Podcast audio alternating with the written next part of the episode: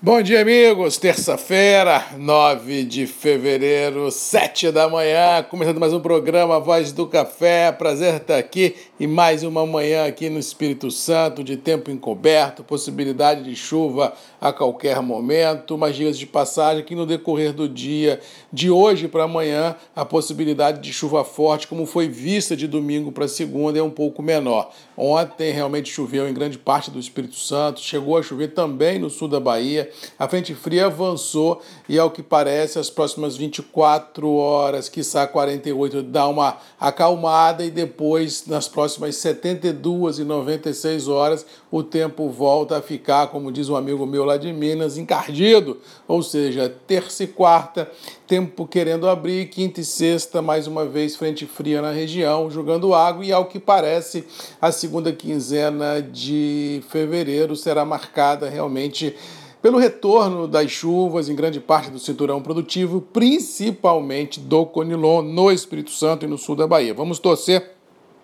para que essas previsões realmente se validem, para que a gente possa realmente não digo estancar ou, como diz outro, barrar o processo que vínhamos tendo nas lavouras de um veranico muito forte, mas pelo menos com certeza amenizará o quadro ah, de maneira bastante interessante. E aí nós temos que acompanhar dia a dia o como vai ser o desenrolar do clima das lavouras, vislumbrando esse período decadencial que nós temos de hoje até a entrada da safra de Conilon, que deve ser aí mais uns 60, 70 dias no máximo, depois da Semana Santa, tradicionalmente começam as colheitas de café no Espírito Santo e isso, ao que parece, será ao redor de meados de abril. Ou seja, os próximos 45, 50 dias ainda serão de grande ansiedade, de muita expectativa com relação ao café Conilon, porque o arábica não adianta chover agora, porque o, o prejuízo já está aí contratado para 21 e não há jeito de mudar esse cenário, feliz ou infelizmente. O que projeta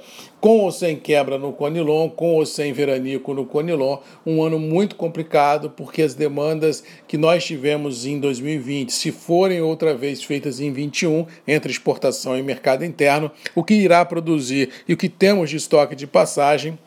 Feliz ou infelizmente, não dá para todo mundo. Alguém vai ter que ficar, entre aspas, sem café brasileiro. E lá fora, que eu acredito que vai ser, como diz o outro, problema, alguém vai se abastecer de outras origens ou usar estoques estratégicos parados na Europa, na Ásia e nos Estados Unidos, o que também não é ruim, porque estoques mais baixos realmente dão ao setor cafeiro uma longevidade maior na firmeza das convicções de mercado positivo daqui para frente. Eu continuo a acreditar em ciclos interessantes para o café, já que a imprevisibilidade climática mundo afora gera uma imprevisibilidade produtiva independente da questão da pandemia, que em algumas situações realmente vem deixando o consumo, principalmente daquele consumo fora do lar, refém de notícias boas. Dentro de casa, o mercado continua bastante forte, favorecendo e muito as indústrias de café solúvel mundo afora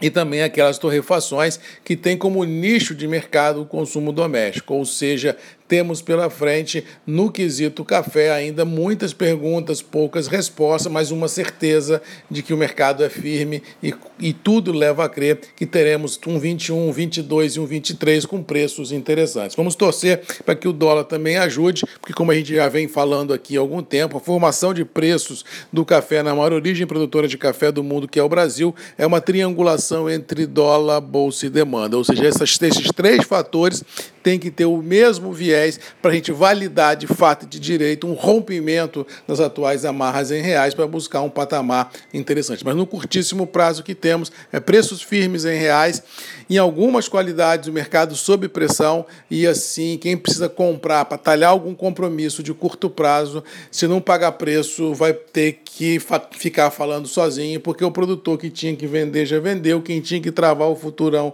já o fez, daqui para frente é só entregar o que está vendido e torcer para ver se no decorrer de 21 surge um fato novo, um preço melhor, para que as vendas voltem à sua rotina de costume. Com relação aos mercados financeiros, o mais do mesmo prevalece. Ontem dólar de 5,37, ficou 5,35,40, mais ou menos pré-estabelecido o espaço do dólar. Se não houver nenhum fato novo na geopolítica e também em Brasília, acho que o que está aí é isso aí, ou seja, não vejo nenhuma grande mudança nisso. E mercado financeiro é que eu fico um pouco ressabiado, como já venho falando aqui desde novembro do ano passado. Eu acho que em algumas praças, principalmente o Brasil, a gente vive um Alice no País das Maravilhas muito grande, já que a economia real não respalda esse otimismo que alguns operadores vislumbram no mercado financeiro, tentando precificar um futuro muito promissor, mas assim carente de sustentação, porque esse futuro promissor está intrinsecamente ligado a estímulos fiscais e auxílios emergenciais. Se der uma zebra, uma dor de barriga no Biden lá fora e ele falar que não tem estímulo fiscal nos Estados Unidos, o mercado derrete, ou seja, não tem sustentação no curto prazo o mercado, se não houver a mão firme dos governos mundo afora injetando recursos tanto aqui quanto lá fora. Por esse motivo que eu acredito acredito que o mercado pisa em ovos. A gente vive um momento de uma euforia artificial, mas sem encontrar respaldo na economia real. Por isso que eu sempre falo: vamos trabalhar ações, beleza, vamos ganhar dinheiro em ações, vamos, mas com a cabeça, não com o coração. Operações de target curto, nada de operações estruturadas de longo prazo, porque ninguém sabe em sã consciência qual vai ser o mundo daqui mais três, quatro, seis meses, um ano que nós temos pela frente. Cuidado e atenção, porque emoções não faltarão em 2021. No mais, boa terça-feira a todos, fiquem com Deus, um abraço, Marcos Magalhães da Voz do Café. E lembrando que temos um encontro marcado todos os dias às 7 horas aqui nos grupos e redes MM, ponto de encontro de todos nós. Um abraço, até lá e como de costume, boa terça-feira e até amanhã.